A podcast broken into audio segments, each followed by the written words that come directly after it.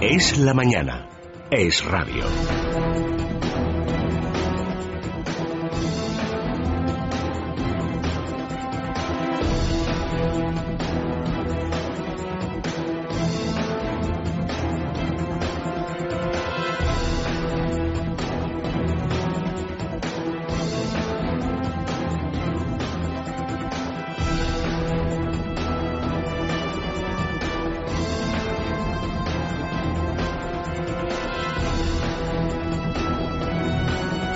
En Es la Mañana de Federico, contándoles toda la actualidad de este lunes, eh, primero de julio, en, los, en el que saludamos especialmente a los oyentes de Sevilla que se reincorporan a nuestra emisora, que se incorporan más bien a nuestra emisora a través de la frecuencia 87.5 de la FM. Hoy en Sevilla, por cierto, va a hacer muchísimo calor. De hecho, en esta ciudad se registra la máxima de temperatura en todo el país, 37 grados. De momento ahora rondan los 20, una temperatura muy agradable, más que la que tenemos ahora mismo en Madrid, que son 24 grados, aunque vamos a llegar a 32, no tanto calor como en la ciudad andaluza. Como decimos, saludos a todos los eh, sevillanos que nos alegramos muchísimo que puedan ya escucharnos en esta comunidad a través de la frecuencia 87.5 de la FM.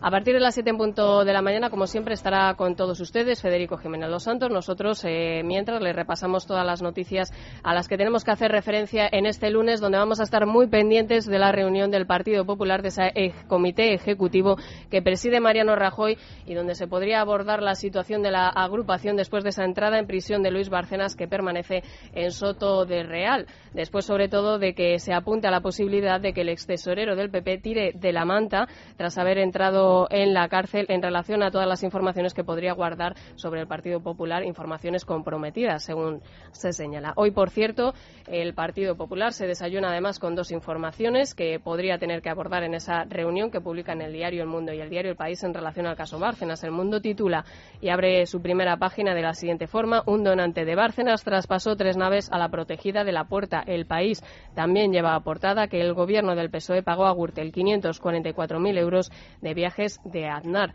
cuando ya gobernaba Zapatero. Empezamos el repaso a la actualidad contándoles las novedades en este sentido con la ayuda de Tania Lastra y Rodrigo Pulgar. Mariano Rajoy preside hoy la reunión del Comité Ejecutivo del Partido Popular que podría abordar la situación del partido tras la entrada en prisión de Luis Bárcenas. El diario El Mundo publica hoy que el constructor Sánchez Domínguez, donante del PP, según las fotocopias de los papeles atribuidos a Bárcenas, transfirió a la diputada Carmen Rodríguez Flores tres propiedades tasadas en 800.000 euros. El constructor recibió 264 millones de euros en adjudicaciones del Partido Popular y está imputado en los casos Gürtel y Mercasevilla. Rajoy incluyó la entrada de Flores en las listas electorales como protegida del ex tesorero Álvaro Lapuerta. El sábado, Cospedal decía que sobre el caso, sobre el caso Bárcenas, que ningún partido ha hecho un striptease como el PP. Cayo Lara acusaba a los populares de mentir y de encubrir a Bárcenas. Según el líder de Izquierda Unida, el PP se ha convertido en cómplice de su ex tesorero. Eh, mintiendo, repito, descaradamente eh, sobre el caso Bárcenas, tienen que dimitir de los cargos públicos que tengan y después presumiblemente tendrán también que derivarse las responsabilidades penales que se pudieran derivar una vez que el juez determine ya actuar sobre la querella que presentábamos desde Izquierda Unida y otras organizaciones más. Por cierto que también vamos a estar muy pendientes de otra cita, es la inauguración del Campus FAES, donde vamos a poder escuchar a José María Andar y también a María Dolores de Cospedal, la secretaria general del partido, que es una de las que eh, se alza como responsable de todo lo que está sucediendo eh, como respuesta por parte del Partido Popular en relación al caso Bárcenas. Eh, en esa clausura del campus, que va a tener lugar el próximo 7 de julio, el próximo domingo, van a coincidir ya y van a verse las caras José María Aznar y Mariano Rajoy después de las críticas que ha realizado el expresidente del Gobierno en las últimas semanas por la política que está haciendo el Partido Popular y el Gobierno, sobre todo en relación a la reforma fiscal.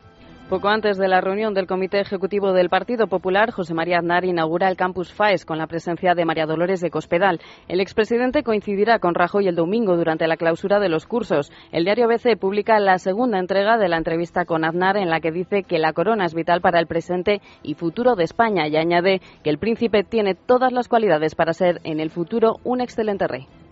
El ministro de Industria, José Manuel Soria, participaba en la, participa en la reunión del campus FAES 2013 en el que se espera que avance las líneas de la reforma energética que prepara su gabinete para los próximos días. Según Miguel Martín, director de Economía y Políticas Públicas de la Fundación, los cambios que prepara el Gobierno no serán del agrado de casi nadie. Rosa Díez afirma en una entrevista en el diario El Mundo que Montoro no ha aclarado por qué hay NIFs opacos a los que no se inspecciona y califica de chapuza lo sucedido en este caso. La líder de UPyD señala que con un cese de dimisión en referencia a la salida de la directora de la agencia tributaria, Beatriz Viana, no se zanja el asunto. Díez pide al ministro que aclare por qué hay agujeros negros, a quienes no se le hacen inspecciones paralelas y cuántos casos hay en España. Mientras el juez Castro ha pedido a la Fiscalía que se pronuncie sobre la posibilidad de abrir una pieza separada por la ayuda de 144.000 euros que el Ayuntamiento de Madrid, con Gallardón como alcalde, concedió a NOS por trabajos inexistentes. Esto podría conllevar la imputación del ministro. Durán y Lleida ha animado a Rajoy a presentar una propuesta atractiva que seduzca a los catalanes, ya que, en su opinión, Rajoy provoca adeptos a la causa independentista hartos de tanta superioridad y maltrato. El secretario general de CIU sugiere que se limite el gobierno de, Cameron permitiendo la consulta separatista. Mientras tanto, la Secretaría General de RC, Marta Rovira, ha, urgido en la, a la Generalitat a que le convoque en 2014. Considera que a finales de 2013 ya estará todo a punto y que no se puede esperar ni un segundo más, especialmente después del, concierto en apoyo de la, de la, independencia que este fin de semana reunió en Barcelona a 90.000 personas. La Generalidad de Cataluña cobrará 35 euros a los inmigrantes que soliciten, soliciten el informe de arraigo necesario para el reagrupamiento familiar. El gobierno de Artur Mas pretende recaudar con esta medida un millón de euros al año. Las dificultades económicas también están llevando al Ejecutivo catalán a vender edificios públicos a bajos precios para después ocuparlos como inquilinos. El próximo 4 de julio tendrá lugar la presentación de España en, en, en Lusana, Suiza, para la elección en septiembre de la sede de Juegos Olímpicos 2020. El empujón económico que necesita España, según declara la alcaldesa de Madrid en una entrevista en La Razón.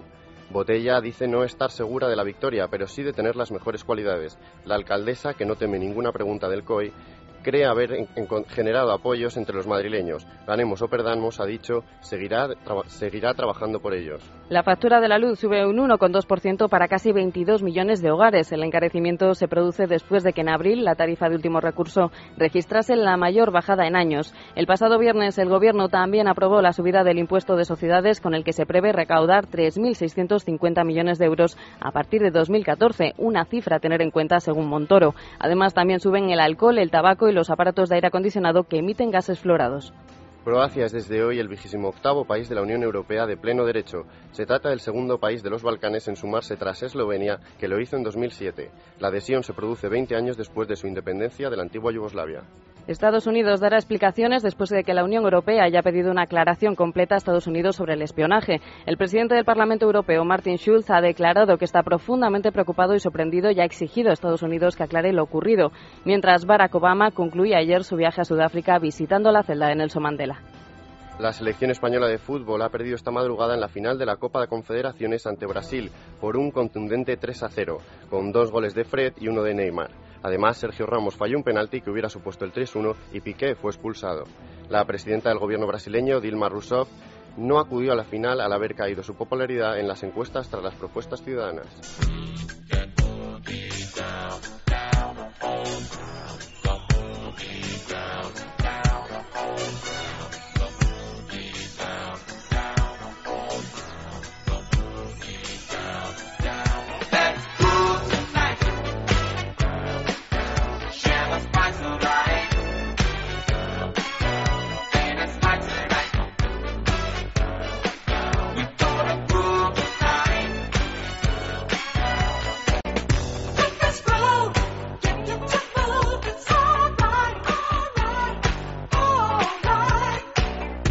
Earth, Wine and Fire, una de las bandas con más éxito de los años 70, estará el día 4 en Madrid en el Teatro Circo Price dentro del Festival de los Veranos de la Villa. Earth, Wine and Fire nació en 1969. Su primer éxito fue The Last Days on Time, pero su boom llegaría con el álbum Head to the Sky. En 1983, Bailey emprende su carrera en solitario y el grupo se separa hasta 1987. La banda ha sabido combinar diferentes estilos musicales con, un gran, con una gran calidad vocal. Su último trabajo es The Promise. And